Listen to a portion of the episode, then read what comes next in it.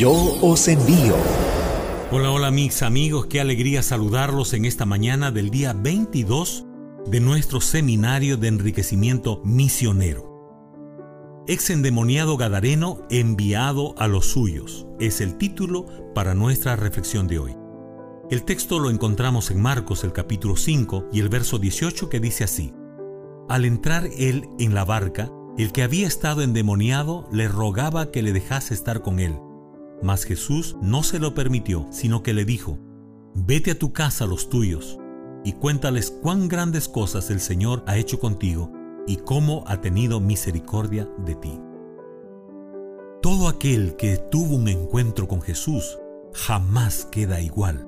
Y es que el impulso natural de un corazón regenerado es el de anunciar a Jesús y a todos sus semejantes. Elena de Huay lo describe así.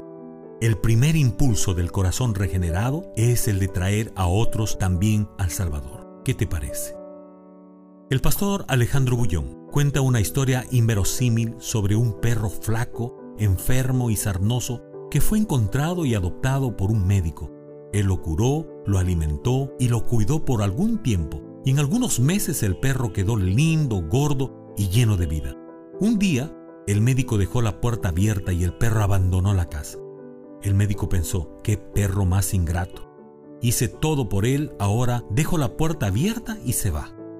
Algunos días después, alguien estaba arañando la puerta. El médico salió a ver lo que ocurría y para su sorpresa, el perro había regresado. Estaba sucio, con heridas nuevamente, pero no estaba solo. Había traído otros cinco perros pulguientos, sarnosos, flacos y con las patas quebradas. Personalmente es muy difícil creer esta historia sea real, pero la lección que nos enseña es que este perro se fue a buscar a sus amigos para que conozcan a quien lo había curado y cuidado. Sus amigos tenían que conocer a su nuevo amo. Mis amigos, no podemos quedarnos callados cuando Jesús transforma nuestras vidas.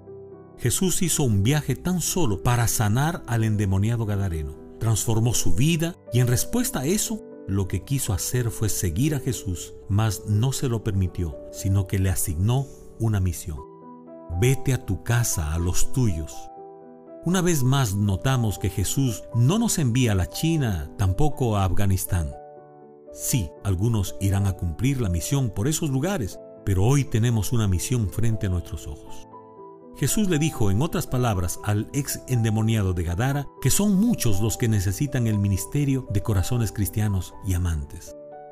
Muchos han descendido a la ruina cuando podrían haber sido salvados si sus vecinos, hombres y mujeres comunes, hubiesen hecho algún esfuerzo personal en su favor.